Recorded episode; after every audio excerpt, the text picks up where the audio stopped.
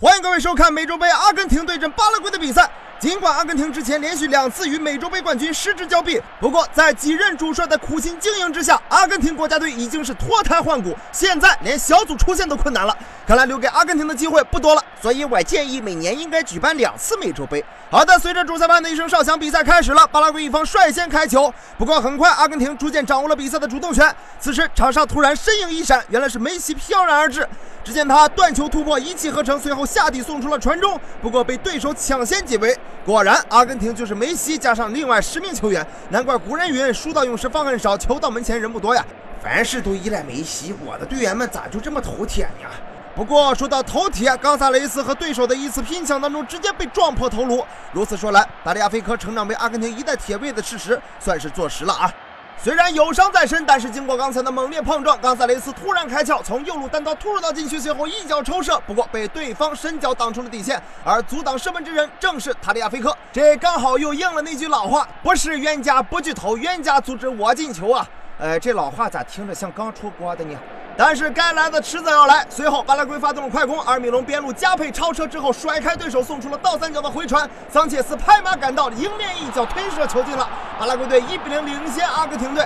曾经我最大的愿望就是看到国足踢球能像阿根廷一样。哎妈，如今终于实现了。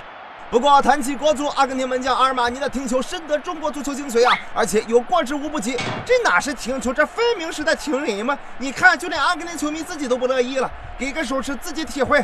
眼看形势不妙，阿根廷决定派阿圭罗老师登场，因为托尼老师说过，他这个发色容易提升点球出现的概率。随着幸运色的登场，阿根廷队也趁势发动了进攻。只见阿圭罗右路接球之后横敲，马丁内斯跟进打门击中了横梁，紧接着梅西补射被门将神勇的扑出。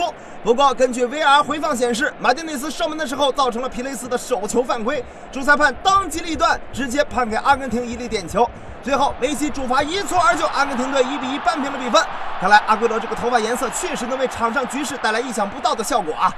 由于被阿根廷追平了比分，巴拉圭队开始反击。眼见禁区形势危急，奥塔门迪突然背后放铲，冈萨雷斯啊一声应声倒地。阿根廷的这波操作实在是让人感到费解啊！你是不是忘了托尼老师说过，这种发色能提升点球出现的概率啊？于是巴拉圭队喜提点球一枚。不过在这次与冈萨雷斯的较量之中，阿尔马尼却直接发出了真相警告：嘘，从现在开始，请叫我阿玛尼，那库潘达。那库潘达维维，尽管阿玛尼的救险挽救了队友，但这却不是奥塔门迪第一次为自家门将制造麻烦了。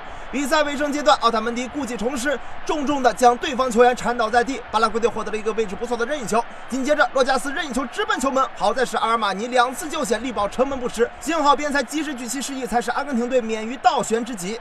就算边裁没有制止，还有奥塔门迪的解围不是？你闭嘴！要是没有他在门前，也不会这么热闹了。